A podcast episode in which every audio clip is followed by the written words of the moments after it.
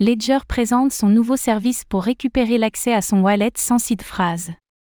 Mardi, Ledger a présenté un nouveau produit permettant de récupérer l'accès à son wallet de crypto-monnaie sans même posséder sa seed phrase, Ledger Recover. Toutefois, cette annonce a engendré de fortes réactions négatives chez une part de la communauté par manque de compréhension. Qu'en est-il réellement? Nous faisons le point.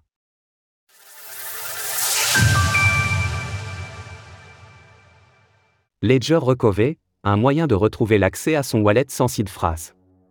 Si vous avez lu notre précédent interview de Charles Guillemet, vous vous attendiez probablement à cette annonce. Ledger présente un service permettant de retrouver l'accès à son wallet de crypto-monnaie sans sa seed phrase.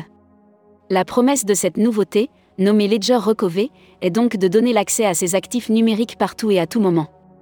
Cela a été rendu possible grâce à un partenariat avec CoinCove, qui assurera une sauvegarde de qualité militaire, ainsi qu'un fournisseur de services de sauvegarde indépendant.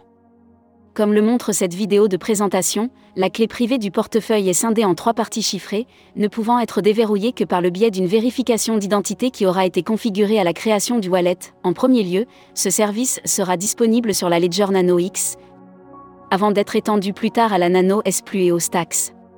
Bien entendu, il est important de préciser que cette option n'est en rien obligatoire, l'utilisateur choisit de son propre chef s'il souhaite s'abonner à ce service ou non. Ledger au cœur d'une polémique. Une telle nouvelle est si contre-intuitive avec le concept de secret et de clé privée qu'elle n'a pas manqué de faire réagir une part de la communauté, sous prétexte que Ledger ou un quelconque autre tiers aurait accès aux clés privées. Sur Reddit notamment, puis massivement sur Twitter, des utilisateurs se sont inquiétés que cette nouvelle mise à jour permettrait d'exposer la clé privée de son portefeuille à Internet, ce qui le rendrait alors moins sécurisé qu'un holo wallet. Même le concurrent Trésor y est allé de sa petite pique, en tweetant la célèbre phrase Note your case, note your coin. Parmi les autres arguments avancés, il y a eu aussi celui de la vie privée, compte tenu de la vérification d'identité nécessaire à la mise en place de ce service. En effet, que se passerait-il si la justice demandait à Ledger ces informations? Comment fonctionne réellement Ledger Recover En réalité, une grande part de ces doutes vient d'une mauvaise compréhension du fonctionnement de Ledger Recover. En premier lieu, il convient de préciser que pour n'importe quel portefeuille de crypto-monnaie, quel que soit le support ou la manière dont il a été créé, la clé privée est exposée à Internet à chaque interaction avec la blockchain.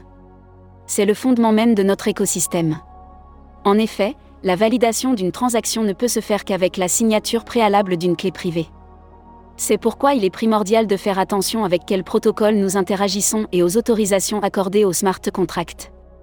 Ensuite, comme précisé précédemment, Ledger Recover est facultatif, ce qui signifie que pour les personnes n'étant pas intéressées, cela ne change rien.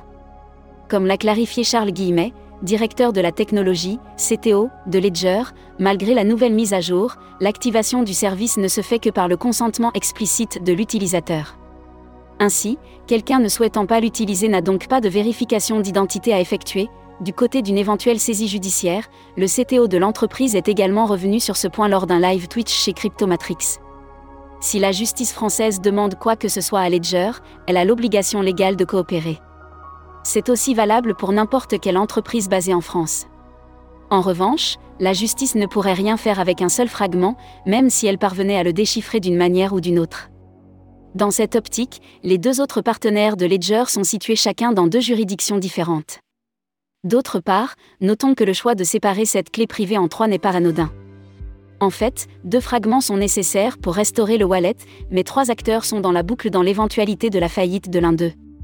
Imaginons que la clé privée soit composée de trois couleurs, l'illustration ci-dessous permet de comprendre comment celle-ci peut être reconstituée à partir de deux fragments seulement exemple d'une fragmentation permettant d'être complétée par deux éléments sur trois.